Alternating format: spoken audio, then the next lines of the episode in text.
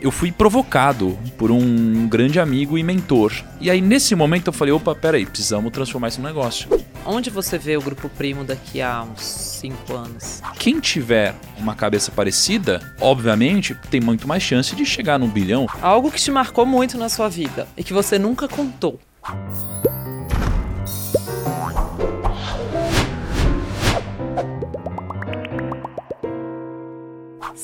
5,6 milhões de seguidores no Instagram, 5 milhões de inscritos no YouTube. Ele é um fenômeno de alcance. Certamente já moveu alguns bilhões de reais por aí com a sua capacidade de despertar as pessoas para começar a investir, sair do sofá às 5 horas da manhã. E para completar o currículo dele, ele acaba de virar meu sócio na Speech. Olha que privilégio. Oh, não é para qualquer um isso daí. Não é para qualquer um, oh. não. O nome dele é Tiago Nigro. Ele está aqui com a gente hoje no Bilhões no Divã. Do meu lado eu tenho o Guilherme Rey, que é o CTO da Speech. Olá. Que está aqui para valorizar o nosso podcast, né? Porque tudo que tem tecnologia vale mais. É verdade, né? Os múltiplos mudam. Os é múltiplos isso. mudam, exatamente. E junto com isso, né? Na verdade, a gente anunciou, é fresquinho, né? A primeira vez que as pessoas estão vendo a gente aqui juntos. A gente acabou de anunciar que a gente virou sócio, né? Agora eu sou prima também. E é, juntou com isso o fato de que eu abri uma caixinha perguntando quem que as pessoas queriam que eu trouxesse aqui. E as, muita gente falou seu nome. E foi antes da gente anunciar. Olha, Olha só. Olha, já estava premeditado. Era uma profecia a ser realizada. Já era uma profecia a ser realizada. Então, muito obrigada por estar aqui com a gente hoje. Eu que agradeço. Eu que agradeço. Estou muito feliz de participar desse podcast bilhões no divã é uma grande responsabilidade. Já passou muita gente por aqui muito boa, é, viu? Imagina, vai ser difícil. Agora, difícil alguém com tantos seguidores e tantos fãs quanto você. Acho que, né? Esse ainda está para acontecer, né? Esse ainda está para acontecer. Bom, vamos lá. Hoje, eu nem avisei para ele a pauta que eu gosto de surpresa, assim, uh -huh. sabe? A gente quer falar com o Negro empresário. Ah, é... legal. E quando eu te conheci, né, quando a gente conheceu o Nigro lá no escritório, ele andava assim, né, com o quê? Cinco, seis pessoas. Isso é quando a Speech estava sendo montada há uhum. dois anos, né? E hoje vocês. E já naquela época você lotava estádios, fazia aí mais de 10 milhões de reais em lançamentos, já era um negócio gigante. Uhum. Só que hoje quem vai te visitar ou vem te visitar, hoje a gente está usando aqui seu estúdio, vê que tem centenas de pessoas trabalhando com você. A Luciana não se acostumou. Ela falou seu estúdio, né? é verdade. Você é dona dessa mesa que você está. Nossa! Você é dona dessa Herman Miller que você está sentada. Nossa, é cara, não é? Leva pra casa que é boa. Você é dona desse. Qual que é esse microfone aqui? Desse é, Shure que você Shuri! Nossa, é, essa garrafa, esse, esse, Você é dona dessa de garrafa de café. Ah, Você é dona de tudo um pouquinho. Obrigada. Não, estou me sentindo muito privilegiada. É, mas eu vejo que tem centenas de pessoas por aí. Inclusive, hum. assim, eu acho que eu nunca te falei isso, mas o momento que me fez sentir assim, cara, eu quero ser sócio do Negro, foi o dia que a gente andou. É as pessoas que trabalham com você, elas têm uma energia. Hum muito legal, né? De assim, elas são apaixonadas, elas são fãs também. Uhum. Isso é muito legal. E eu queria entender assim que dia que deu isso na sua cabeça. Falou assim, pô, eu já tô aqui, você já fazia milhões de reais, você já tinha uma equipe legal com você uhum. e vocês conseguiam fazer coisas gigantescas. Por que que você decidiu criar a holding, né? Que é hoje o Grupo Primo. Pô, então muito legal isso, Lu. Primeiro, eu queria falar só da energia que você citou, que isso é que acabei de passar por um momento que envolveu esse assunto, energia, né? Tem uma pessoa que eu falei, cara, acho que essa pessoa tá mal, acho que aconteceu alguma coisa na casa dela, ou eu fiz alguma coisa para ela, não sei. E aí eu, eu perguntei, cara, papo reto. Aconteceu alguma coisa com você, cara? Te fiz alguma coisa? Ou na sua casa tá tudo bem? Pelo amor de Deus, me conta. Uhum. Aí a pessoa falou assim: Eu ia te perguntar a mesma coisa. Uhum. Tá tudo certo? Uhum. Aí eu falei: Ufa, não, então, peraí. Isso daqui mostra o quê? Que eu realmente me importo com o ambiente, com o clima. Né? É, é, muito importante, porque a gente passa muito mais tempo trabalhando do que em casa né, na maioria uhum. das vezes. É, tirando muitos que estão no home office, né, full time. E então o clima ele é importante, né? O clima tem a ver com a cultura. A cultura ela, ela forma muito do resultado que a gente vai tirar ali na ponta, né? Então, uma empresa sem cultura gera resultado por pouco tempo, né? Então, eu me importo muito com isso. Uhum. Agora, a, a, hora que virou minha chave mesmo, né? Assim, eu, eu tive uma vez na vida que isso virou lá atrás, que foi quando eu li um livro. Né? Esse livro me mostrou o conceito de equity e aí eu falei, opa, peraí, então eu preciso transformar o que eu gero de receita num negócio. Mas eu, esse negócio cresceu, eu vendi o negócio, atingi minha liberdade financeira e virei um influenciador, um produtor de conteúdo. Qual que era o livro? É, era um livro Geração de Valor, do Flávio. Né, Ele falava bastante de equity, mas não é um livro técnico. Ele só falou sobre equity. Eu falei, caraca, é isso. Né? E aí eu aprofundei nos estudos. Mas, mas para um tempo atual, eu, eu fui provocado por um grande amigo e mentor. né? Inclusive foi o Guilherme, essa pessoa, né? o Guilherme Benchimol, e ele me provocou e falou: Tiago, legal, você está fazendo bastante receita, está gerando bastante caixa. Né? Eu até me vangloriava um pouco. Falei, pô, Guilherme, olha quanto que a gente faz de receita, olha a nossa margem, olha não sei o que lá. Eu falei, legal, mas ano que vem essa receita que você fez vira piso? Aí eu falei, caraca, não vira. Eu preciso gravar, preciso fazer meus stories, preciso fazer meu vídeo, preciso engajar, preciso criar alguma coisa nova. E aí, nesse momento, eu falei, opa, peraí, precisamos transformar isso num negócio. Então, esse foi o momento que eu falei, cara, precisamos fazer de novo o que me enriqueceu lá atrás, que foi construir um negócio. Então, a gente tinha uma audiência muito grande, a gente tirava muito caixa, mas esse caixa era dependente de mim. E foi aí que a gente começou um processo que trouxe né, o grupo primo de uma empresa de seis pessoas, que é o que você falou, que via eu andando lá com cinco para cima e para baixo, para uma empresa de 200 pessoas hoje. Isso num processo de um ano e meio. É, então, assim, realmente foi muito rápido e está sendo muito rápido, na verdade. Acho que nesse momento, acho que a gente acabou de desatualizar, deveu ter mais um pouquinho já. Tá, tá um pouco Acabou assim. de ser contratado mais um ali na porta. Opa, tudo bem? Tá um pouco assim. É. Agora, você está reunindo um monte de influencers em volta de você, né? Então, você Uhum. trouxe para perto o Bruno Perini, você trouxe o Joel J, e a gente percebe, a gente que está olhando as redes, Uhum. eles vêm para perto e eles disparam, né? Uhum. E tem um mistério envolvido aí que é o algoritmo do Instagram, né? Uhum. O próprio YouTube também. Como é que você consegue? Qual que é o segredo? Conta aqui para as pessoas que estão nos vendo como disparar pessoas nas redes sociais, como fazer crescer. Como disparar pessoas Como nas fazer redes pessoas sociais. ficarem grandes. Caraca. Pergunta simples ainda. É, é fácil. Conta pra gente o segredo do algoritmo do Instagram, aquele que você sabe, porque você. Olha isso. Não, sério, 5,6 Ah. milhões de seguidores. Cara, eu acho Não vale que... se inscrever no BBB, né? Não vale se inscrever no BBB. Ah, funciona É, também, né? Funciona também. Juliette Mas isso traz um problema. Se você pegar todos, todas as pessoas que passaram pelo BBB e ficaram grandes no Instagram, puxa, quantas dessas têm engajamento, né? Então, um perfil mega, que é um perfil acima de um milhão de seguidores no Instagram, ele tem que ter algo próximo de 1% de engajamento. A maioria dos globais, eles não chegam a 0,2% de engajamento, né? E para você vender ou converter qualquer coisa, você precisa ter crescimento, né? Growth, e você precisa ter engajamento, principalmente engajamento.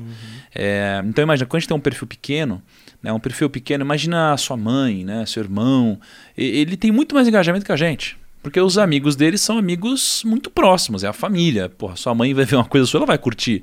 Né? Então, quanto maior você fica, maior o desafio de engajar. Né? Agora, sobre os influencers ao meu redor, eu vejo que, na verdade, eu sou o piorzinho dos influencers que tem aqui no Prêmio. Ai, é humilde. Porque pensa, você é incrível em fundos, não tem como, você é a melhor em fundo Rainha do Brasil, né, disparado, né? E, e acho que nem tem quem compita com você nesse mercado, inclusive, assim, é, é muito Não disparado. fica falando muito, não, pra não É, chegar. Para não chegar a concorrência, né? Mas olha que engraçado, talvez um dos grandes segredos para eu crescer tenha sido a concorrência. Olha só, Olha isso é um insight bacana. Agora, pô, o Perini, cara, é muito mais inteligente Não, do que conta eu. isso aí, a aproximação É. da concorrência, você disse. É muito. É muito. Eu já tive gente muito maior do que eu no nosso segmento. Né? Só que o que, que essas pessoas fazem? assim? Essas pessoas. Imagina que tem um monte de gente pescando. Essas pessoas pescam, trazem um monte de audiência. E essa audiência, quando eles caem nesse ecossistema, o algoritmo começa a porra, mostrar um monte de coisa para essas pessoas. E nesse momento é o momento onde você começa a usar do algoritmo e da sua qualidade para você crescer mais. Né? Então, o que, que eu aprendi? Que o influenciador que mais cresce não é o melhor influenciador, ele é o melhor empreendedor. Então, se você for para vários influenciadores muito mais talentosos, assim, porra, é disparado. Tem gente que se comunica muito melhor que eu, tem gente que é muito mais bonita que eu, tem gente que tem é, muito mais contato que eu, tem gente que tem tudo. E, cara, como que algumas pessoas não crescem mais? É porque você precisa ser o mais empreendedor dos influenciadores. É isso que vai te fazer crescer. É, o que, que vai te dar mais dinheiro não é ser o melhor profissional também. É ser o profissional que consegue trazer os melhores profissionais para trabalhar com você. Né? É, então, pô, quem investe melhor, acho que não é quem é mais inteligente. Né? Acho que é quem consegue agrupar inteligência para trabalhar ao seu favor. Então, assim. É, Mas o que que é um Instagramer empreendedor? o Instagram do empreendedor é você pensar nisso como negócio. Tá? Então, assim, eu vou, vou, vou para um. eu vou um extremo só para te mostrar esse ponto em outras áreas, tá? Pensa na igreja. Pensa na igreja é, como negócio. É, a igreja ela é algo uh, escalável. Então você tem líderes, você tem algo descentralizado, você tem hierarquia, você tem a mensagem, você tem modelo de monetização, você tem um modelo replicável, né? você tem uma mensagem única, você resolve uma dor. Então, se você pensar assim, você escala. Entendeu? Se você é muito artista, você corre um grande risco de não escalar. Assim, você precisa pensar de forma escalável. Assim, como que eu faço para escalar? Né? Então, por exemplo, hoje eu passo muito menos tempo nas redes sociais do que eu passava antes e cresço muito mais. Né? É, e isso daqui é bom. Né? Então é como as pessoas que elas não gostam de lucro. Lucro me permite uh, investir mais e crescer mais. Né? Então, assim, um, um Instagram que cresce é um Instagram que pensa em fazer parcerias em fazer alinhamentos e deixar seu ego de lado. Eu prefiro abrir mão do meu ego e gravar, entre aspas, com um concorrente e crescer, do que falar, não, não, com esse daqui eu não vou gravar. Né? Eu prefiro abrir mão um ego e às vezes gravar com alguém que já falou mal de mim no passado, porque eu entendo que isso faz sentido e, pelo contrário, ainda vou salvar muitas vezes uma audiência que está sendo maltratada com, com outra pessoa. Né? É, eu abro mão do ego. Eu acho que o maior inimigo do grande influenciador é o ego. Muito e, bom isso. E eu sou uma pessoa com ego muito grande. Mas sabendo disso, eu trabalho conscientemente meu ego para que isso não me atrapalhe tanto, né? Nossa, uma aula de Instagram. Pronto, podemos terminar este podcast. Brincadeira. É, mas eu fiquei pensando aqui, né, que a gente está falando no bilhões no divã. E uhum. eu já te ouvi falando que os bilionários do futuro vão ser influencers, né? Uhum. É, e a gente está vendo esse movimento acontecendo. A Chiara Ferragani lá, em, não sei se é assim que fala o nome dela, não sei falar uhum. italiano. Mas. É, mas é aí tem que falar com assim, né? Ah, Chiara Ferragani. Ferragani. Pronto, ficou bom. Ela estava estudando fazer um IPO dela mesma, né? Lá fora. E, uhum. bom, a Nativosa recentemente, que vendeu a empresa dela por 210 milhões de reais. Você fazendo um império em cima da sua influência, porque no fim das contas é isso, né? É, você acha que é, o mundo vai para. É, é daí que vem o dinheiro no futuro, do marketing de influência? Olha, eu acho que uma grande parte do dinheiro, né, assim, sim, né? Porque pensa, pensa no que está acontecendo com o mundo, né? Antigamente, é, quem eram as pessoas famosas? Eram as pessoas que ou eram jogadores de futebol e eram conhecidas pela televisão, geralmente pela Globo, né? Ou era um, um astro de uma novela, geralmente na Globo. Então, se você tinha um contrato com a Globo, você podia ser famoso. Se você não tinha um contrato com a Globo, você não seria famoso, ninguém te conheceria. Ou você precisaria ter um grande contrato com uma grande revista ou com alguma grande gravadora. Né? Os seus shows você dependia de grandes gravadoras. E, e, o que, que aconteceu? Existe uma tendência de desintermediação. Então pega o Alok. O Alok, cara, tem muitos negócios que não são através de uma gravadora convencional. Ele tem os direitos, né?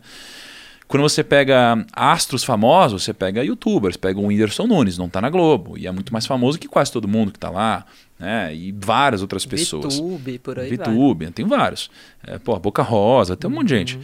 E aí, é, o que acontece é que quando a gente tira o intermediário, né, a gente consegue falar direto com a audiência, é, a gente controla a narrativa. Então é muito mais propenso você crescer. E essa influência, né, existe uma mudança que está acontecendo no mercado, onde antigamente quem tinha audiência fazia publi. Porra, quem faz publi assim, vem ah, 5 mil reais o post. Uhum. É. Ou então eu te mando, eu já recebi um assim, eu mando um computador aí para sua casa, faz propaganda do computador. É e era um computador horrível. É permuta, né? É. Então pensa assim, ó, qual, o que, que aconteceu? E eu passei por essa esteira, tá? Uhum. Então, permuta. Primeiro permuta, é o que você falou. Ah, eu te mando isso daqui, você faz no stories, né? Uhum. Eu fiz isso. Aí depois, publi. Pô, eu lembro lá atrás, fiz uma propaganda do Serasa. Aí o Serasa me pagou assim 5 mil reais. Aí eu falei do Serasa. Aí o que, que eu entendi? E eu falei, limpou seu nome, sei lá. Limpa o nome, né? sei lá. É a permuta. É, mas esse caso é uma publi. Tipo, eles pagaram é. dinheiro. Uhum. Aí eu falei, pô, mas peraí. E por isso que entra o empreendedor, olha só. Uhum. Peraí. Se ele me paga 5 mil e ele quer fazer de novo, é porque deu lucro. Uhum. Então, quer saber? Eu não vou cobrar um preço assim. Eu vou fechar a campanha. Aí você fecha uma campanha. Então eu só passei a fechar campanhas, nunca mais fiz publi. Então eu fazia campanha de seis meses com alguma coisa, ganhar mais dinheiro. Eu falei, caramba, fecha campanha, eles querem fechar mais. Então, peraí, tá uma coisa errada. Eu não quero mais ganhar por projeto. Eu quero ganhar por performance. Então eu quero ganhar um revenue share da empresa. E eu fiz isso com várias. E comecei a ganhar muito mais dinheiro.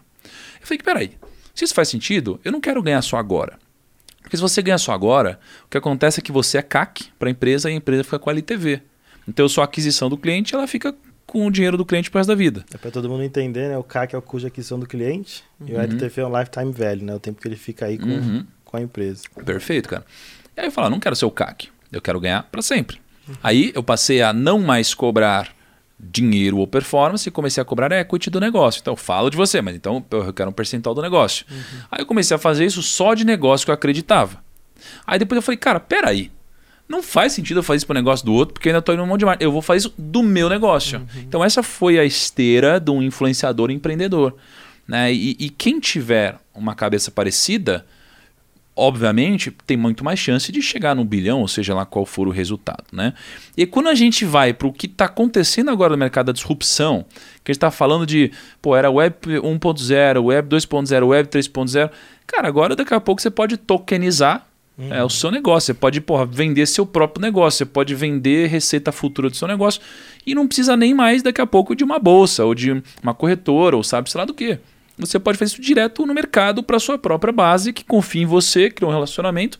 Então eu acho que muitas mudanças vão acontecer e vai ficar mais fácil ainda ganhar dinheiro com o passar do tempo para quem desenvolve um caminho como esse. Por isso que eu acho que porra, é uma via cada vez mais sólida e vai vir mais concorrência também, porque onde tem margem tem oportunidade, né? Mas vai ser realmente bom para quem entende o algoritmo, para quem tem, para quem ganhou o texto do algoritmo no Instagram que nem você, né? Que mandaram para você e você sabe usar. É, mandaram. Cara, isso daí. Foi. Mandaram um fluxograma pra ele. Ó, mas- Mandaram. falaram, sabe a olha, parada? todos os dias às 7h35, pode. Faz às 5 e 6 a live. do né? 5 e processo 6 a live. Mas É. a coisa que as pessoas esquecem é que, assim, claro que existem muitas sacadas importantes, mas no final das contas, o marketing é digital, mas o relacionamento é humano. É isso que as pessoas esquecem, né? Então, se você entender de pessoas e um pouquinho de algoritmo, isso ajuda, entende? Uhum. Agora, se você zero com pessoas e zero de algoritmo, aí não tem o que fazer mesmo. Você acha que as empresas estão acordando para isso ou vão ficar para trás total? Porque é uma grande empresa muito física, os bancos, os grandes bancos brasileiros, eles não têm essa ferramenta tão à mão, né? Cara, eu acho difícil, é, de fato, é, uma grande empresa fazer isso. Para não dizer impossível. Porque veja só, a empresa quando cresce, ela fica refém é, da receita que ela gera. Por isso que é tão difícil uma grande empresa se disruptar e geralmente vem uma startup e leva tudo. Pensa num banco. O banco criou o modelo dele, porra, sabe, os grandes bancos hoje lucram, né? 25, 27 bi de reais no ano. É muito lucro. Para você falar, quer saber? Vou matar meu negócio. né? Porque não é mais o futuro. Cara, é- é- imagina você fala, não, 27 bi de lucro eu não quero mais. Não, Obrigada. Então, é difícil. Aí vem um outro modelo que começa do zero, disrupta o seu negócio. Só que esse modelo, com o tempo, ele fica conflitado. Ou, cara, acontece alguma coisa, você fala, opa, peraí, vou matar meu negócio que agora lucra 5 bi. Quase fala, cara, peraí, é difícil. Então é difícil uma empresa abrir mão de- desse tipo de coisa. Especialmente uma empresa onde você começa a, a ter uma liderança cada vez mais distante da ponta final. É uma empresa que cresce. Então por isso que é muito mais fácil uma startup disruptar tudo isso, né? Uhum. Então, eu acho que é um grande desafio. Agora, as empresas que tiverem visão, porra, vão entender que isso é relevante. Isso vale bilhões mesmo. E, E vão se como, movimentar. como você vê essa. Que você falou do Web 3.0, né? Que tem aí a questão do blockchain, smart contracts, todo mundo fazendo isso. Mas e aí, você acha que isso talvez seja o caminho, até por conta das plataformas tendo esse, esse poder? Porque hoje, por exemplo, o YouTube, na época do Whindersson Nunes, no começo, era um algoritmo. Uhum. Depois eles tiveram que revisar esse algoritmo, porque senão eles iam quebrar o YouTube. Uhum. Do jeito que eles pagavam para os youtubers. A Twitch é a mesma coisa agora, né? Os streamers, putz, o subscriber agora vale muito menos. O pessoal tá tudo tristão lá porque tá ganhando muito menos pela Uhum. Twitch. Então, querendo ou não, essa galera tá empreendendo, tá fazendo, trabalhando, mas ela, querendo ou não, ela é refém da plataforma, né? Exato, exatamente. Cara, eu, assim, eu acho que essas grandes plataformas centralizadas, elas vão sumir. né? Eu acho que elas vão sumir. Então, porra, é, qual que é a chance, né? É muito baixa a chance de você ter um Facebook no futuro, um Instagram no futuro, um YouTube no futuro, né?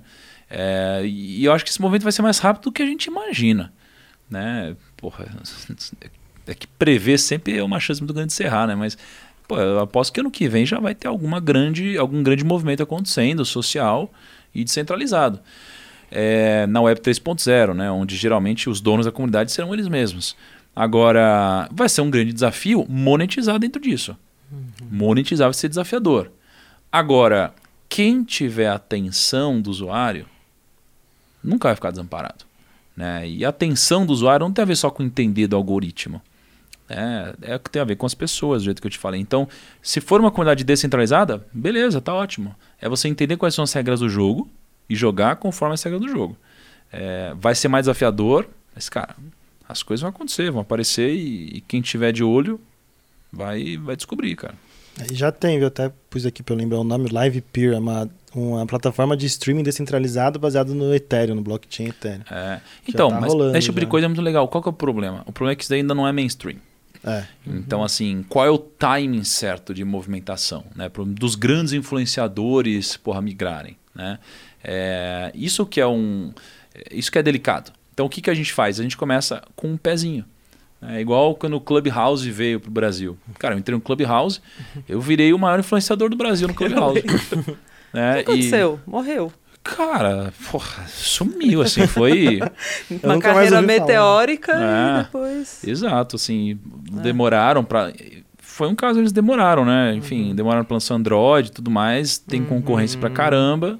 Uhum. E, assim, eles estão tão bem hoje, mas nada próximo do que aconteceu, né? Uhum. Sabe que é bem legal isso que você falou de quem tem a atenção do usuário, né? Acaba uhum. se destacando e acaba que vai é o que vai sobreviver, né? Eu senti muito isso porque quando eu comecei a trabalhar, eu falava com os bancos como entrevistando eventualmente, né? Uhum. E aí o Bradesco me mandava cesta de Natal no fim Olha. do ano, aquela, ah. né, toda aquela aquele, aquela paixão. E aí quando eu fui para o lado do investidor mesmo, falei, não, vou sair de cima do muro, porque eu escrevia textos mais imparciais uhum. e tal. Falei, não, agora eu vou bater nos produtos ruins, vou mostrar o que é ruim, né? Virei pro lado do investidor. Eu cheguei a ser processada por banco, né? Que, que isso? foi, tipo, eu fiquei branca no dia que chegou o processo falaram, enfim, inventaram umas histórias lá, eu ganhei até esse processo, mas primeiro eles tentaram derrubar. Só que os clientes já estavam do meu lado, né? Ô Lu, sabe o que a gente podia fazer? A gente podia pegar esse processo e enquadrar aqui no escritório. Vamos Maneiro, colocar né? aqui nessa parede. Cara, seria muito legal isso aí, não é? Pensa. e aí foi passando o tempo. Primeiro eles tentaram, aí eu ficava ouvindo assim, ah, estão aqui discutindo um grupo de trabalho na associação dos bancos para ver se a pesquisa, se o estudo que você fez mostrando os fundos ruins está certo mesmo, se ele é verdadeiro. E eu, de madrugada, testando o meu estudo para ver se eu tinha feito direito mesmo, né? Voz. E aí, primeiro, eles tentaram derrubar. E depois, eles começaram a se aproximar, assim, ah, dá uma olhadinha aqui, esse que você está falando é ruim mesmo, mas eu tenho esse outro, mostrando os ETFs e tal. E hoje eu tenho, de novo, um relacionamento legal com eles, continuo batendo nos ruins e, e eles sempre me mostram os bons. Uhum. E eu acho que, eu sinto também muito isso, que o futuro vai ser disso, né? Se você tem o, a, a, todo mundo do seu lado, né? Eu não uhum. tenho todo mundo do meu lado, mas investidores do meu lado, por exemplo, uhum. eles acabam fazendo você seguir, né? É. é que, é que o banco não é ruim. Ruim é ser pobre. Porque, porra, se você tem grana, cara, você vai ter. Não só você vai ter produtos bons, inclusive no banco. É, no... Como vai ganhar um ingressinho pro Roland Garros, né? um Miami Open, coisa e é, tal. É, no Private né? Banking eles põem lá todos Exato. os fundos de gestores independentes, é lindo. Eu falo, o mercado no Brasil por muito tempo foi como se fosse tivesse, é como se tivesse o supermercado do rico, né? Você tá lá no, no mercado e tivesse o cantinho que tem é Lindt, mas no resto é só marca própria, é, né? É sempre isso, mas no Private eles oferecem o Lindt, no resto é só produto marca própria. Enfim, é, eu queria entrar entrar um pouquinho nesse seu lado empresário, puxando para o lado empresário de novo, né? Como que você está conseguindo equilibrar esse lado empresário com o lado influencer, né? Para esse novo tá. caminho que você tomou. Tá. É... Bom, bom, primeiro não é fácil uhum. e não está sendo fácil. É... Tá sendo bem complexo, na verdade, né? Porque, é, cara, é, tem de certa forma, eu sinto que eu represento muita gente e eu não posso abandonar essas pessoas. E, por outro lado, eu também tenho muita gente no time hoje que eu preciso cuidar, de certa forma. E, e você corre o risco de não fazer bem nenhum nem outro. Uhum. Então, a dificuldade, eu acho que não é nem fazer as duas coisas. É você é, crescer muito rápido dos dois lados, que foi um pouco do que aconteceu com a gente. Então, por exemplo, crescer time não é difícil. O difícil é crescer rápido né? É, porque você é como se você saltasse, né? Imagina que você é uma criança, você tem 10 anos de idade. Pô, até você chegar nos 40 anos de idade, Cara, e você, sei lá, ter filhos, se preparar, casa. Cara, você passou por tanta coisa na sua vida. Você passando por várias fases, né? Agora, imagina que você salta dos 10 para os 40 anos de idade, da noite pro dia. Você não passou por várias coisas que você precisava ter passado. Não deu tempo de você maturar, não deu tempo de você apanhar em vários, várias linhas, né? Então, isso é o maior desafio para mim. Agora, como que eu estou conciliando isso? É, time. Né? Time. Então, tem uma história que eu acho muito legal, é, que é uma história onde é, Jesus vai atravessar o deserto e aí tem 5 mil pessoas seguindo ele e elas estão com fome e elas chegam para os 12 discípulos e elas falam assim: Olha, a gente está com fome, a gente vai morrer de fome. E os discípulos chegam para Jesus e falam assim: Olha, a gente tem cinco pães e dois peixes, o que, que a gente faz? E aí Jesus fala: Olha, vocês vão passar distribuindo isso tudo para 5 mil pessoas. E eles passam distribuindo e os pães vão multiplicando. O que, que é interessante dessa história? É que Jesus não falou com 5 mil, ele falou com os 12. Então a sua mensagem não vai chegar nos 5 mil diretamente. Uhum. Quem vai realizar a sua visão não é você, é o seu time, né? são as pessoas ao seu redor. Então você precisa de pontos que te geram escala. Né? Então, pontos que me ajudam, por exemplo, nas redes sociais, com pesquisa, que me ajudam com roteiro, que me ajudam com gerenciamento de comunidade, que me ajudam com gravação, que me ajudam com edição, que me ajudam com design, que me ajudam com um produto, que me ajudam com uma série de coisas. Então eu preciso de pessoas né, para atuarem, especialmente nas áreas mais operacionais. Com o tempo, muitas pessoas começaram a absorver muita área também de inteligência. Então eu precisei treinar algumas pessoas para pensarem como eu penso. Né? E essas pessoas me dão muita escala. Então hoje eu passo muito menos tempo na rede social do que eu passava antes, mas eu produzo muito mais conteúdo né? por causa da escala. E do outro lado é a mesma coisa. Né? Do outro lado eu também produzo é, através das pessoas na nossa empresa, através dos nossos líderes. E obviamente nunca é um caminho é, fácil, é um caminho sempre desafiador e nunca termina. Mas o segredo para fazer isso que você falou é time. Time, líderes e uma coisa que eu aprendi recentemente é que às vezes você tem muito receio de delegar algumas coisas. Você fala, não, essa pessoa não está pronta, essa pessoa não está pronta, essa pessoa não está pronta. E aí um grande amigo meu, que inclusive hoje é sócio aqui, porra, um dos meus mentores em algumas áreas, ele falou assim, Tiago, larga a mão, dá um osso maior que a boca. e quando der merda, aí vai chegar em você e você resolve. Mas cara, vai para cima, Mas dá um, dá um osso marca a boca. né? Isso é difícil. É difícil, é muito difícil. É. Mas é um, faz parte do processo até do desenvolvimento dos outros, né? Sim, verdade. Muito bom. E onde você vê o Grupo Primo daqui a uns cinco anos? Listado em bolsa? Hum. Capital. Eu posso falar aqui, né? Tem informações. ah, eu, eu acho que eu sou um empresário diferente, tá, Lu? Eu sou um empresário, é, porra, sonhador, criativo, me divirto no que a gente faz. Não imagino eu saindo do negócio. Eu imagino é, trazendo pessoas cada vez melhores do que eu, em quantidades cada vez maiores, e pessoas ficando felizes. Porque é, acho que o nosso trabalho é o melhor trabalho do mundo, porque a gente pode realizar o nosso sonho através da realização do sonho dos outros. Né? Então, o nosso é o maior trabalho do mundo. E, e não só isso, eu sou pago para aprender. Eu sou pago para estudar, eu sou pago para estar com as pessoas mais incríveis do mercado financeiro Muito e de outras bem. áreas também. Isso é uma sorte enorme, né? Isso é uma sorte enorme. E é. isso é ótimo para todo mundo, né? E quanto mais eu ensino, mais eu aprendo. Então, eu, assim, eu, eu quero me divertir. Né, eu, eu, já atingi a liberdade financeira, então eu me divirto, eu gosto do que eu faço, eu posso escolher com quem eu trabalho. É, então, o único motivo de eu querer parar de trabalhar seria eu escolher errado as pessoas que estão ao meu redor. Uhum. Porque não teria sentido se eu posso escolher as pessoas, né? E, obviamente, algumas não, pessoas precisam escolher de volta. praia, é, Caribe, é. passar o dia inteiro lá no mar. Pensa nisso? Eu já pensei. mas, mas com o tempo eu descobri um pouco mais sobre meu propósito, né? Que, pô, sempre tive um propósito é, no mundo material, né? E esse propósito sempre me guiou né, um propósito de ajudar as pessoas a conquistarem mais liberdade.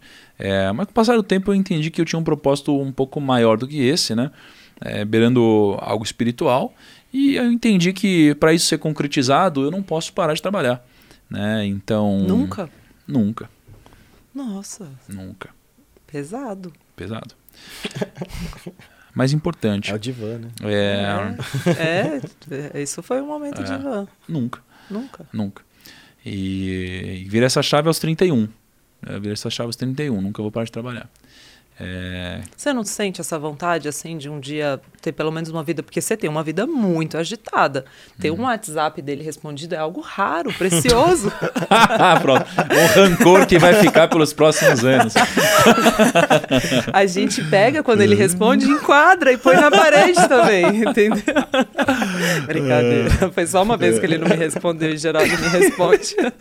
Não, mas, mas assim, só sobre o Grupo Primo, é, pensa que a gente só está começando, né? Porque a gente tem 4 milhões de pessoas investindo na Bolsa. Agora acho que um pouquinho mais com o Nubank. né? Mas É, assim, o Nubank deu uma. é, É, um pico. daqui a pouco já vai ter o número oficial. Mas imagina, 4 milhões de pessoas. Daqui vai dar uns 2% da população, né? Por aí. Cara, tem mercados com mais de 50% das pessoas investindo, né? Então imagina, eu realmente creio que um dia o Brasil vai ter 50, 100 milhões de pessoas investindo na bolsa, é muita gente, né?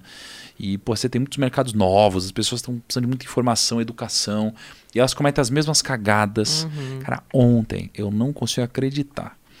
É um amigo meu, amigo meu, caiu num golpe financeiro, cara. Mas é um amigo meu, pô. Ele tem eu como amigo, um cara de finanças. Ele caiu num golpe financeiro, um golpe simples, assim. Uhum, eu fico chocada. Mas ele Herbalife. perdeu. Hum, não, mas ele perdeu milhões de reais. Nossa. E eu não consigo acreditar. Então, assim, pô, ser um cara desse com discernimento e meu amigo, golpe desse, imagina quanto trabalho tem para fazer, né?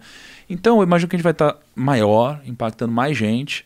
É, acho que a gente vai estar global, eu acho que a gente vai estar fora é, do Brasil, vai ter coisas, é, ramificações fora do Brasil. Eu acho que a gente vai expandir um pouco é, o que a gente faz de educação para uma transformação mais próxima do nosso cliente, eu acredito. Né? Eu acredito que a gente pô, é, vai ajudar o nosso cliente cada vez mais a chegar no objetivo dele. E Você acha que você Porra. vai estar listado em bolsa? ah, caramba.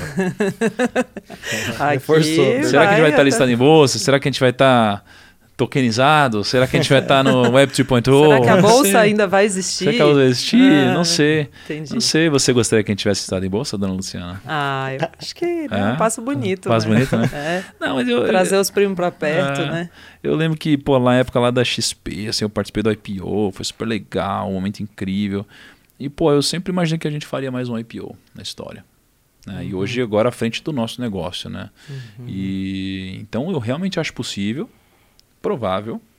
E, e já, já pensamos nisso, né? Inclusive, hoje, se você for olhar para as empresas listadas, a gente tem mais lucro, mais receita e mais margem do que muita empresa listada. Né? E, e realmente, eu não sei qual vai ser esse momento perfeito, não, mas Mas talvez pode chegue. chegar. Você sempre soube que você seria um grande empresário? Quando isso veio na sua Nossa, vida? Nunca, Não. nunca, nunca, nunca. A minha infância, ela foi muito diferente do que as pessoas, é, assim, ela foi muito diferente de como as pessoas me enxergam hoje, né? Porque hoje as pessoas, é, querendo ou não, é, as pessoas precisam me respeitar. né? Porque falam, cara, olha o resultado que esse cara tem, esse moleque. Ele- As pessoas falam, esse moleque é idiota. Mas olha o tamanho desse moleque idiota na internet. Então, assim, não importa se a pessoa gosta ou não de mim, o resultado é muito expressivo, né? É, então, minimamente existe algum tipo de respeito ou admiração, especialmente pela audiência que acompanha a gente. Agora, o Thiago de antigamente era um Thiago totalmente ao contrário disso. Era um Thiago totalmente desrespeitado. Era um Thiago sem respeito algum, sem amigos, que sofria bullying. É, eu, eu tenho muitos casos na infância, assim. Pô, por exemplo, na faculdade, especialmente, quase todo intervalo eu ia pro banheiro, ficava no banheiro no intervalo, terminava, eu voltava pra classe. Ai, que dó. É, não, foi bem Pesado. Na faculdade? na faculdade, na É faculdade. a faculdade do quê? É, Relações internacionais. Ah, cara. Então, assim, é, nunca fui um cara com muitos amigos, assim, mas eu sempre quis ter amigos, né, na época, assim. Então, fui um cara que, puta, não, é, não tinha nenhuma liga, né, não tinha nenhuma liga, assim, né, com as pessoas, né, com, com as pessoas que eu queria, né, ser amigo e tal. E aí, poxa, você olha pra mim hoje, arrasta multidões, lota estádio, caramba, né. Então, o que que aconteceu? Porra, é, daqui eu sinto um pouquinho de onde veio o meu propósito, que fez sentido hoje. Então, para mim, tem uma pitada de Deus aqui no meio. É uma pitada do porquê eu fui levantado de alguma forma, né? Porque eu preciso gerar uma transformação importante nas pessoas, né? É, por isso que, putz, Eu nem sei porque eu tô respondendo isso, mas. Qual foi a pergunta É mesmo? porque você tá no divã, você Tô no caiu no divã Entendi. sem nem perceber. Tô abrindo meu coração. Eu perguntei se você aqui. sempre é, a gente usa aqui. Não, eu perguntei se você sempre quis ser um Ah, empresário. isso, beleza. Então, é, não, não, não, não, não quis ser um empresário. Na verdade, eu virei um empresário por acaso. Né? Porque eu queria ficar rico. E aí eu comecei a investir no mercado financeiro. Porra, investi lá meus 5 mil reais, né? Aquela história. Uhum. Quebrei na bolsa. Né? E comecei a estudar, me apaixonei pelo mercado e falei, quero trabalhar num grande banco. Lu, eu lembro de eu entrando em Itaú BBA pra fazer uma entrevista todo engomadinho. eu assim, ó, tipo, camisa social, eu lembro uma camisa azul, um cabelinho Camisa assim, azul, ó. Padrão. Camisa azul padrão, a gente azul. sempre fala, né? O Daniel sempre fala assim: não, só pede pro gestor que vier não vir de camisa xadrez. Eu falei, a gente fala, não, fica tranquilo, ele vai, Vai vir de vir de camisa azul. azul. Cara, eu lembro de eu lá fazendo entrevista, e, sabe, tra- dinâmica, trabalho em grupo e tal. Dinâmica era demais, né? Nossa. Nossa. Não, e eu tinha toda uma técnica para passar em dinâmica, porque eu tinha sido headhunter. Então, eu sabia que cada dinâmica você precisava mudar de opinião uma vez. Então, eu tava defendendo minha opinião, de repente falava, não, não, você tem razão, você tá certo. Ah, Eu- tem isso? Eu não Tem sabia. Isso eu- obrigada, esse ensinamento valioso. Cara, para ver se você sabia trabalhar em equipe e tal. Cara, e eu passava em todas as dinâmicas. Chegava na entrevista, cara, eu não passei em nada. Não passei no, no Itaú BBA, não passei, sei lá, no Morgan Stanley, talvez na época, não passei no eh, Santander, não passei, cara, sei lá, em nenhum lugar. Aí, Até que no Goldman Sachs, entrevista final, puta. Aí eu fui humilhado na entrevista. Sério? Fui humilhado por um diretor lá, ele me tirou uma onda forte assim. Aí eu falei, cara, que se ferre, eu não vou trabalhar mais no mercado financeiro assim, não. Não com esses caras. E aí eu fui montar meu próprio negócio. Olha, No mercado financeiro. deles. Exatamente. Ah, ao longo disso, eu acho que todos os bancos que me negaram já me chamaram para ou ser sócio, ou fazer alguma campanha, alguma coisa assim. E é incrível que isso aconteceu. Porque Aham. ao longo da sua jornada, Lu, tem algumas coisas, especialmente as ruins, que elas parecem não fazer sentido quando está acontecendo. Mas só percebe depois. Então elas só fazem sentido com o tempo. É verdade. né? E às vezes demora para isso fazer sentido. Demora. Fato.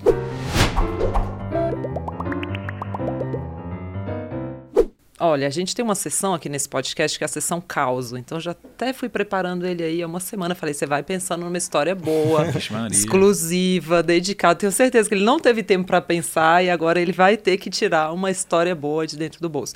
Algo que aconteceu com você que te marcou muito, que foi Pode muito relevante na nomes, sua né? Não vida. precisa- É, se não quiser falar os nomes, não tem problema. Mas traz uma história legal aí para nós. Em que contexto? É uma história pessoal, é uma de mercado, Mas é uma de pode ser espiritual, uma história o que, que é? Algo que te marcou muito na sua vida e que você nunca contou. Porra, Olha, fudeu, que eu nunca contei, cara. É, que é no desafio, é prova oral. a Lu faz isso às vezes. Eu né? faço, né? Eu coloco as pessoas assim na parede. Prova Que eu oral. nunca contei, cara. É... Pode ser alguém que você conheceu, um momento que você teve uma revelação, um momento que você falou, nossa, fiquei grande. Tava na Smart Fit. Cara, um- você sabe a história do Smart Fit? Eu não, só chutei. Não? Porra, cara, quer ouvir essa história? É muito Ah, boa. Conta, conta. né? Você- olha, cara, você- Você foi iluminado. essa história é muito boa. Então é as conta. melhores histórias da minha vida. Então conta. Então essa vai. Cara, olha essa história. Não, repara nisso, cara. A gente, é, eu acho que eu tava na fase onde eu tinha um escritório de investimentos, na Paulista. E aí, todo dia, eu ia cá, né, a minha esposa, a gente ia malhar no Smart Fit. E aí, eu não lembro se a gente ia no almoço ou de tarde, a gente ia em algum horário meio diferente, né? E aí, estávamos nós, nós lá malhando, né? A gente ia junto, voltava junto. E aí, cara, você tem de malhar, você fica suado, né, meu? Fica suado pra caramba. Eu tava na época que eu tava pegando remo lá, tava assistindo é, o, como é, o House of House of Cards, Cards. né? Pô, sou Underwood e tal. e aí eu lá, pô, suadaço, eu falei, amor, vou tomar banho. Aí ela falou, tá bom, Ti, então daqui a pouco a gente se encontra. Aí eu fui, fui tomar banho, tô lá, tomando banho, tal, né? Me arrumando pra voltar pro trabalho. Aí de repente, eu ouço a Camila assim, ó. Ti? Na caixa de som. Aí eu, como assim? Aí eu levanto, sabe quando você tá no, no box assim? Aí eu levantei a cabeça e falei, amor? Cara, e ela tava no vestiário. Ah. Eu falei, amor, o que, que você tá fazendo aqui? Ela falou assim, eu que te pergunto. Sempre. Aí eu falei, por quê? Ela falou assim, esse daqui é o vestiário feminino. Aí eu falei, o quê? Eu tô no vestiário feminino? Peladão assim. Só que não, dava, pra- não era transparente. Mas dava pra ver em cima e embaixo, né? Aí eu falei, meu Deus, e agora? Ela falou, Ti, tá chegando gente, tá chegando gente, se esconde. Aí eu, tum, abaixei a cabeça. Fudeu, fudeu, fudeu. Porque começou, cara. E eu lá falei, meu Deus, o que, que eu faço agora? que eu-" E eu não conseguia me comunicar com ela. Porque, cara, chegaram duas mulheres. Elas olharam pra perna e falaram, miga, aí, precisa depilar Aí começou, cara, eu falei, meu Deus, e começaram a falar um monte de coisa, essas porra aí e tal. E eu assim, meu Deus, meu Deus, meu Deus. Aí, porra, elas tirando a roupa, não sei- só que eu não conseguia ver, obviamente. Mas, cara, tirando a roupa pra tomar banho, eu falei, meu Deus, agora, se eu sair agora, ferrou. Porque, tipo, vai parecer que eu tô aqui até agora. né? E aí eu falei, cara, não vou fazer isso agora. E aí elas não paravam de conversar, não paravam de conversar, elas entraram no banho. Cara, eu fiquei tipo uns 10 minutos no chuveiro, assim, escondido. Aí eu só, de repente, eu vejo assim, ó, vum, minhas roupas voando por cima, assim. Aí eu peguei. Aí, vum, eu sento, cara, eu tava molhado, botei minha roupa molhado e eu fiquei esperando. Eu não podia perguntar, amor, posso sair? Nossa, né? Imagina? Fez libras pra cima. Aí eu fiquei parado, assim, e eu altão, né? Tava todo. Encolhido. Aí eu fiquei encolhido. Aí de repente a Cá chegou e falou: Pode sair, Di. Aí eu abri, saí. Mas eu nem vi nada, eu saí correndo. No que eu saí correndo, eu tava saindo do vestiário, tinha duas mulheres entrando. Aí eu, ô, desculpa aí. Elas, desculpa, o que, que você tá fazendo aqui? Não sei o que lá. Aí eu peguei e saí correndo.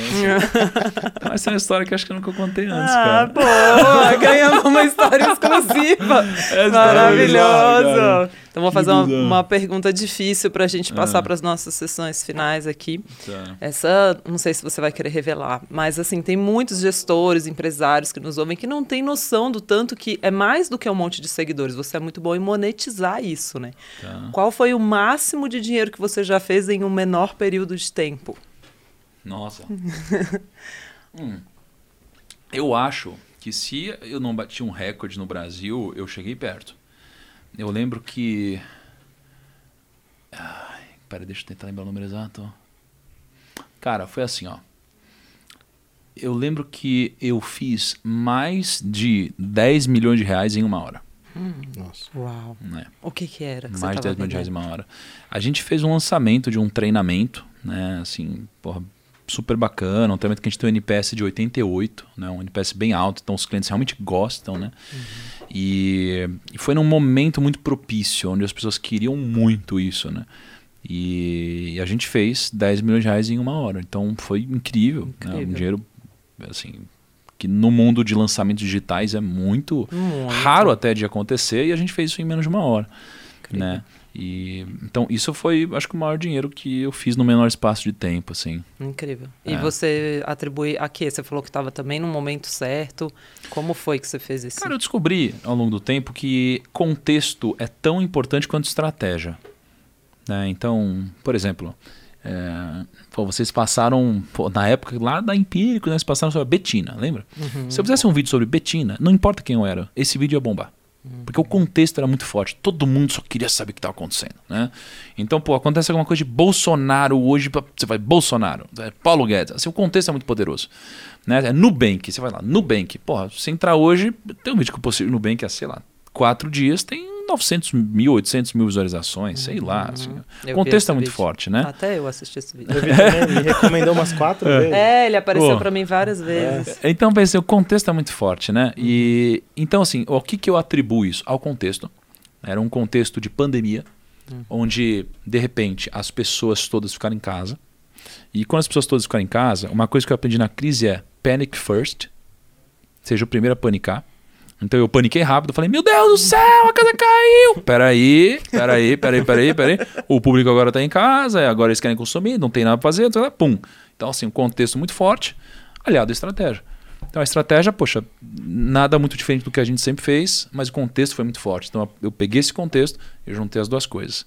né? Então eu atribuo um pouco a isso e também a construção de, poxa, cinco anos na internet com consistência, sem vender minha alma para ninguém, fazendo direitinho, né? agregando valor sempre para as pessoas que me seguem. Né? Porra, acho que uma construção junto com contexto e estratégia. Sabe, isso. a gente passou por algo parecido com Sim. isso, né? Eu fiquei lembrando, a gente tem o HIT, que é o nosso curso de construção de carteira, né? E a, quando veio a segunda onda do Covid, a gente estava com. A gente já tinha anunciado que a gente ia fazer o Big Brother dos investimentos, ia botar os Nossa. analistas tudo numa casa, tava com campanha na rua. E aí, na véspera, começou a fechar tudo de novo. A casa falou que não ia mais poder receber a gente, as produtoras Vixe. começaram a cancelar. Aí a gente se reuniu, né, André ali fazendo assim, e falou: Cara, ferrou, melhor a gente cancelar isso e tal, nananã, vamos postergar.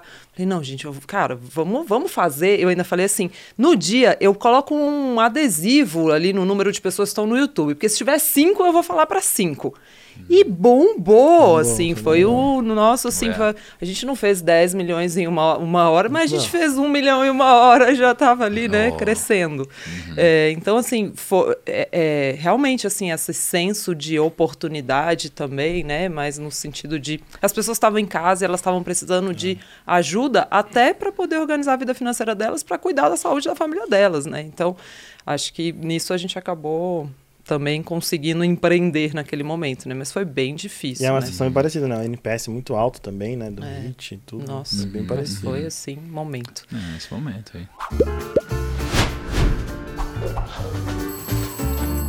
Vamos para as pessoas mandaram perguntas para você na caixinha, sabia? Vixe, Eu abri Maria. uma caixinha no Instagram, Tenho então a gente tem aqui uma perguntas. sessão Pronto-socorro. pronto socorro, mas as Pronto pessoas chama pronto socorro a sessão. As pessoas fizeram perguntas as mais aleatórias possíveis. demais. A gente até tentou colocar aquela luz de ambulância, assim, só que aí a gente teve uns. Não deu certo. A gente né? teve uma convulsão Gente. nos primeiros cinco segundos e mandamos desligar a luz. Foi assim. É isso. Ó, eu acho que tem uma aqui pra, boa pra começar. Lu. O Luciano pergunta: além do dinheiro, como que o Thiago Negro se diverte? Essa é boa. League of Legends. Ah, tô brincando. Cara, é, porra, curto muito carregar o meu time quando eu tô no top de Riven, realmente. Nossa, eu não É, entendi porra, absolutamente nada que ele falou. Sempre foi um ótimo ADC. Ca... Kaito, o suporte do time adversário incrivelmente bem. É LOL, é LOL. É, Ah, entendi. Mas, cara, assim, eu, eu me divirto porra, jogando videogame. Eu gosto muito. É, minha vida. a- na minha vida, a- a- o isolamento na infância me fez me apaixonar por videogame. É, eu sou Né? assim também. Porra, então, é, cara, muito videogame. Videogame, jogos de computador e tal, eu amo isso. É, cara, eu tenho. Eu não sei identificar ainda se eu me divirto, se é uma obrigação, se é um hábito ou o que que é. Mas ler a Bíblia né, é uma coisa quase que diária, né? É, família, cara. Porra, pra mim, ó, a gente tá gravando isso aqui próximo do Natal. Uhum. Tem nada mais legal do que a família em casa no Natal, ao redor de uma árvore. Eu adoro também. Isso é, É incrível, demais, cara. É uma das coisas mais legais da vida, isso, pô. Eu, assim, a, a minha vida é bem corrida, igual a de vocês. Então você imagina, né? Às vezes, pô, eu tô chegando no aeroporto 4 da manhã, aí entro ao vivo às 5, aí depois venho correndo, aí reunião, reunião, reunião, reunião, reunião, reunião. Cara, e quando eu vejo, eu tô de madrugada, tô em outro... Fudeu. Então eu tô o ano inteiro esperando chegar dia 21. o ano inteiro esperando chegar dia 21 de dezembro, porque a gente vai ter uma festa da empresa, e depois, ah, até o Natal. né? Eu amo trabalhar, mas, cara, você vai chegando perto, vai ficando ansioso, né? Uhum. Então, pô, acho que eu me divirto também é, com a família. Churrascão da família, coisa e tal, muito bom.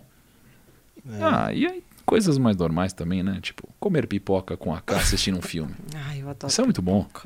É bom mesmo. Acho que Mas- coisas normais. É. Aliás, eu fiz isso assistindo Homem-Aranha. Cara, por favor, Você toma viu? cuidado pra não dar um spoiler. Não falarei Eu nada. não vi ainda, mas tá todo mundo falando Apenas que tem um tem que spoiler. ir logo. É só isso. É. Ah, eu acho que foi Ai, um spoiler aceitável. Parou. eu não assisti ainda. Cara, sabe qual é o problema de ser acho que- influencer? Ah, O problema de ser influencer é porque é impossível você não tomar spoiler. É impossível. Ah. Sabe por quê? É verdade, alguém já deve ter te mandado, né? Alguma coisa. Eu, eu tô tomando cuidado com o direct. Quando que vai ao ar esse episódio? Semana. Ah, não do Natal. Tá. Não, Ixi, Não, então beleza. É porque assim, ó, se você fala assim, cara, ainda não tomei spoiler, pra quê? É verdade, você instiga, É, né? Das 5 milhões de pessoas, alguém vai querer dar esse spoiler pra É você. verdade. Eu vou fazer uma pergunta antes de sair para a próxima sobre isso de o lado ruim de ser influência. Como é que você lida com haters? Lu, eu já refleti bastante sobre, sobre isso, né? E a curva do influencer ou da fama funciona assim, ó. É, nunca vi ninguém falando isso, aliás, foi uma reflexão pessoal. Existe uma curva de fama com liberdade. né? Então você tem aqui um gráfico. Onde está a câmera? Tá ali? Tá ali. Tá. Dizer? Então você tem um gráfico. né? Aqui você tem é, a fama. Aqui você tem a liberdade. Beleza? Então imagina que você tem zero fama. Você tem um grau de liberdade. Quando você começa a ter um pouco de fama, você tem muito mais liberdade.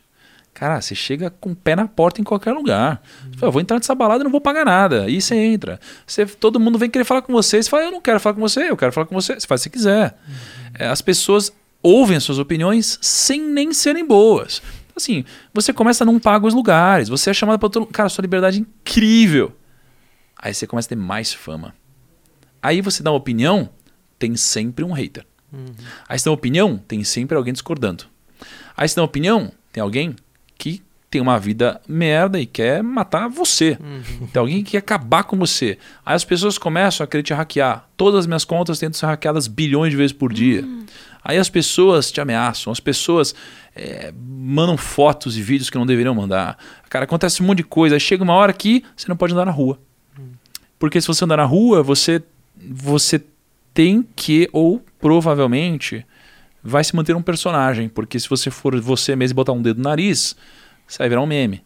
Vão te expor em todo lugar. Se você errar como uma pessoa normal, ferrou. O mundo pode errar, você não. Né? Então, assim, é, esse é o problema. Né? Existe um sweet spot. Aqui o pico, né? E é muito difícil acertar o sweet spot. O que eu sei é, Obviamente eu não estou nesse. Pô, não vou me colocar de forma desumilde nesse patamar que eu citei aqui, mas eu acho que eu já passei do sweet spot. Uhum. Eu acho que eu, eu tava nele provavelmente quando eu estava ali nos 2 milhões, 2 milhões e meio de seguidores. Né? Era um momento onde só tinha festa, só coisa bonita, né? Não festa de balada, eu nunca fui de balada e tal, mas festa assim, só coisa boa, só confete. Hoje, porque aí você percebe que o hater, ele não é um hater quando você erra. Ele é um hater pelo seu sucesso, né? Sim. E, É puta, uma inveja mesmo. Exato, né? A vida da maioria das pessoas não é boa, né? E, e aí, e, e qual que é o problema? Mesmo sendo uma vida boa, ela compara o bastidor dela, porque ela sabe do bastidor dela e das dores, com o seu palco. E aí é sempre desproporcional, né? Então isso é um grande problema. Mas assim, como que eu lido com um hater? Putz, é, sempre dói um pouquinho, né? Mas você aprende que, puta, isso aqui faz parte, né? E, inclusive faz parte da minha missão, eu me comunicar com os haters, né? Eu não vou entrar no termo do algoritmo onde o hater ele te ajuda a crescer, né? Que faz sentido. Mas no âmbito pessoal é algo que, porra, tem que ser trabalhado, né? E às vezes ele tá sofrendo muito mais que você, Sim. né? Mas não dá um limite criativo? Porque às vezes quando eu vou gravar, a pessoa assim, mas se eu falar isso, vão me bater por isso. Se eu falar aquilo, vão me bater por aquilo. E aí vai te travando. né? Não, aí entra estratégia. Aí, aí entra estratégia. Porque quando a gente produz, eu não produzo só pensando em quem é, me segue ou quem gosta de mim. Até porque, cara, quantas pessoas não fuçam o que você está fazendo, né? Muita gente, muita gente.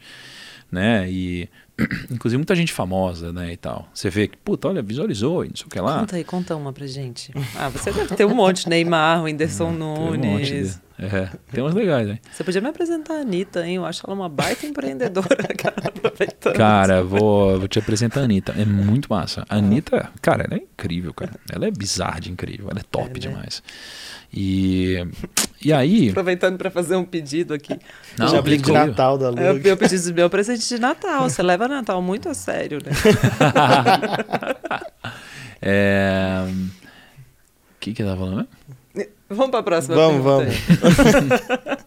ah, das pessoas famosas que ficam espiando Ah, o é, seu que Instagram. ficam- Ah, é. Não, é que eu acho que é uma estratégia. Produzir conteúdo é, pensando Sim. também nas opiniões contrárias, né? Uhum. Então, Ah, e faz, parte, do jogo, igual você falou também, né? É, é o jogo, Ah, né? mas tem gente que O é segredo- muito chata na internet Tem. também. O Não, segredo das tem. pessoas que crescem é conseguir se comunicar, eh, aliás, é conseguir gerar identificação com públicos diferentes. Pensa no Whindersson Nunes.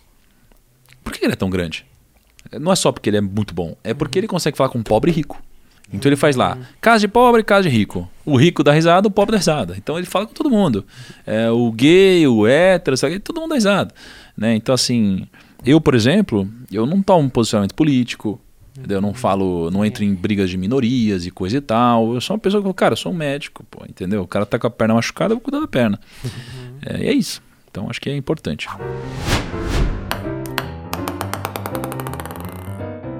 Sessão ping-pong, a gente coloca uma palavrinha aqui, você fala alguma coisa sobre ela. Depois uma dela a gente vai pro fim, aí tela. acaba. É, vai aparecer uma bolinha. O Guilherme fez o favor de programar aqui um sorteio. A gente tinha uma urna, mas aí eu achei mais legal fazer um, um 3Dzinho. Que da hora, né? Você Gente, esse, esse fone é muito ruim pra mulher, sabia? Meu cabelo fica caindo. Sério? Vai lá embaixo, raspa zero. Não, todos os fones. Ai, meu Deus, o que, que eu fiz? Chama o CTO pra ajudar ela com esse fone. É, vira aqui. Olha, já tá reclamando do patrimônio da empresa dela. Fala. Todos são, vambora. É Cadê a só bolinha? apertar o A. Esporte. Preguiça. Nossa, tô na mesma. Mas eu joguei tênis minha vida inteira, federado. Uhum. E gosto muito de tênis. Planejo voltar em breve. Mas já que você joga LOL, você acompanha aí esportes? Cara, já comprei bastante. Já comprei bastante. Cara, todo mundo do esporte, pô, no LoL, pô, conheço, converso, mensagem, o cara. Aí fica o meu presente de Natal, então, pra conhecer Quem o que você quer pessoal do conhecer? LOL. Quem que você quer conhecer? Ah, qualquer um. É? Kami, pode ser. Cam... Porra. Oh, Você fala de ignorar no WhatsApp? Eu vou mostrar um negócio. Lá vem. Sabe que ontem na confraternização do, de fim de Se ano liga. da Speech, o pessoal me Não tá nem pediu... visual. Ó, se- esse aqui é... Cara, esse daqui vai pro ar. Ó, olha o Cami, coitado. Nossa, responde ele aí, Aí. seja legal. Aqui, ó. Tá vendo? Não sou só eu. Cami, Fico cara. mais tranquilo. esse Cara, cara todo é muito... mundo. Nossa, esse cara eu admiro Kami é muito. mano. mas o Kami é moleque foda, o que Kami é é foda. inteligente, comunicador, O Kami joga é foda. pra caramba. O Cami é muito, muito legal, cara. Vamos Preciso pra responder. próxima, bolinha.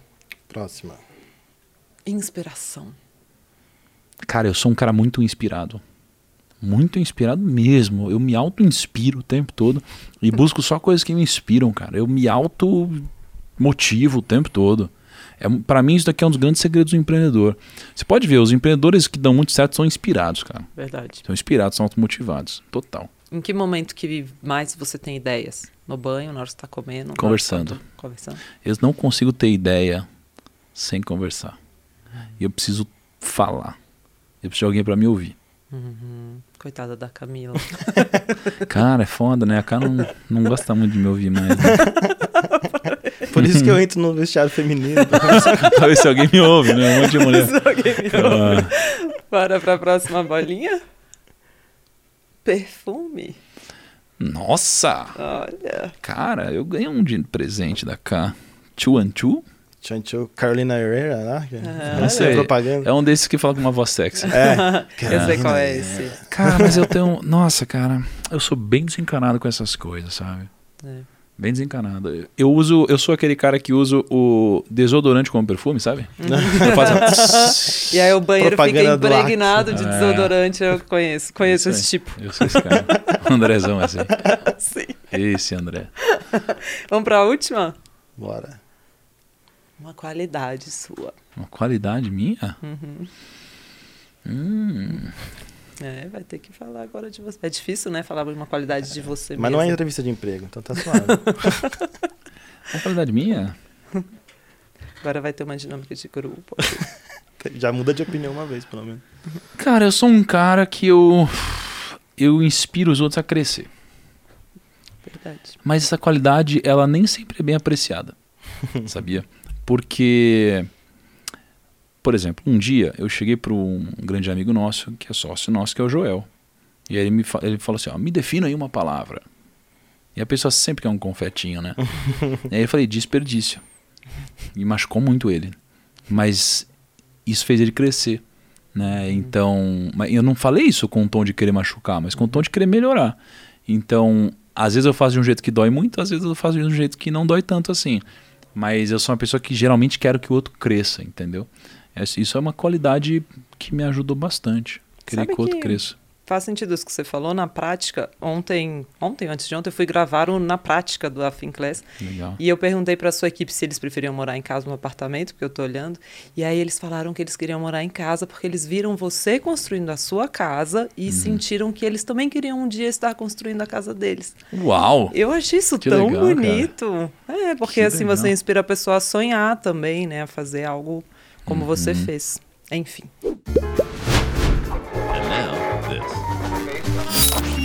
Vamos pro último. A gente tem a última, tem várias sessões esse podcast É, agora, é mas essa, essa é a última mesmo. É para você indicar aí ou um livro, ou um podcast, ou um filme, ou algo que você acha que as pessoas deviam ver, ouvir, assistir, ler.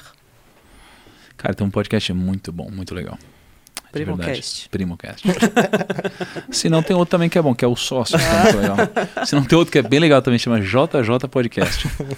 Não, cara. Ou bilhões E tem também divã. o- Tem, Bilhões aí de tem o Divã. Bilhões de Van, mas, pô, vou indicar um podcast que eu tô falando. Seria injusto eu fazer isso, Claro, né? claro. Porque os outros não são todos dele, imagina. E todos líderes, né? Qual que é o segredo de líder. fazer um podcast líder? Me conta depois que acabar aqui o programa, porque a gente não vai revelar pros coleguinhas. É... Ah, uma recomendação: leia Provérbios. Só isso. Leia Provérbios sob a ótica de negócios, sob a ótica de mentalidade, sob a o ótica livro da natural. Bíblia, Provérbios. É, porque assim, a Bíblia é um conjunto de 66 livros. Esquece isso, leia só um livro para começar, Provérbios.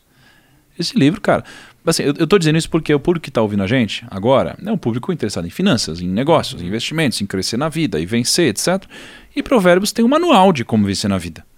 Né? E você pode interpretar isso de uma forma espiritual ou não. Eu comecei não interpretando isso de uma forma espiritual. Né? E isso me ajudou muito há dois anos. Então eu recomendo, uma minha recomendação é leia Provérbios. Esquece a Bíblia por enquanto, leia Provérbios, puta livro. Cita um exemplo aí de um que te inspirou super. É, Um provérbios? Ahn, eu aprendi o conceito de duas palavras que eu não conhecia, né? pelo menos não desse jeito. Primeiro foi sensatez. Eu descobri que o segredo do sucesso é a sensatez. O que que é sensatez? É você. é, o que que é uma pessoa insensata? É uma pessoa que não faz o que ela sabe que deveria fazer. É, o que é uma pessoa sensata? É uma pessoa que faz o que deveria fazer. E na vida, a gente geralmente sabe o que tem que fazer. A gente só não faz. Então, se a gente sabe e não faz, a gente é insensato. Então, a sensatez é o segredo da disciplina, por exemplo. Você sabe que você tem que ir, você não vai. Então, você é insensato, né? Então, isso foi importante. E uma outra palavra f- incrível foi a palavra revel. Né? Revel é um conceito que nem existe em português, né? Tá em inglês, na tradução não veio da forma correta. É um conceito onde é, tudo é, é, vaidade, é, tudo é, é como uma nuvem que você enxerga, ela tá ali, mas você não consegue pegá-la. Então isso daqui tem um grande aprendizado, o aprendizado de que o sucesso material não deve mexer com sua cabeça e nem o fracasso também, porque no final das contas ambas as coisas não têm sentido. Se o sucesso material mexe muito com você, você vai virar uma pessoa gananciosa. Você vai ser uma pessoa que vai amar as coisas. Quem ama as coisas traz para próximo de você pessoas que também amam as coisas. E aí você vai ser usado por elas assim que elas puderem. E se você lidar muito com fracasso, você também não vai sair do lugar, vai ficar depressivo, vai sofrer. Né? Então tudo é heaven na vida. Tudo é heaven. Então isso aqui foi um outro conceito muito importante também. E aí ele fala sobre várias coisas. Um outro grande aprendizado é sobre pedir conselhos. Salomão porra, pedia muitos conselhos. Pensa no caso do meu amigo ontem. Não me pediu esse conselho. Eu, um cara de finanças. Não, mas aquele cara parecia tão confiável. Beleza, você perdeu milhões de reais porque não pediu um conselho. Por quê? Porque quando você não pede conselho, isso aqui significa que você, é, é, você está muito confiante. Você às vezes está com ego alto, às vezes está muito vaidoso. Você foi desumilde, perdeu a humildade. Você acha que não precisa mais da ajuda dos outros. E quando você acha isso, é quando você se segue e comete esse tipo de erro, né? Então, peça conselhos o tempo todo. Você vai ver quanto conselho eu vou te pedir daqui pra frente. É muito conselho. Ah, vou pedir uns também. Muito Já pedi conselho. vários hoje, Ah. disfarçados de podcast. Vários conselhos. Muito obrigada, Ti. Muito legal conversar com você. Muito bom ter você no nosso divã. Muita história pela frente ainda. Daqui a uns 10 anos a gente faz um outro aqui para fazer um balanço, né? Daqui a 5 a gente testa aí aquilo que você falou que é como você imagina aí daqui a 5 anos. Quero agradecer a você que acompanhou a gente aqui. Já curta esse vídeo, já fala aqui embaixo o que você achou, conta pra gente e já conta quem mais você quer ver aqui nessa mesa do Bilhões no Divã. Muito bom estar com você. Até mais. Obrigada, Gui, também. Obrigado, Lu. Obrigado, Thiago. É nóis. Nos Valeu. vemos no LOL. É isso. Bye.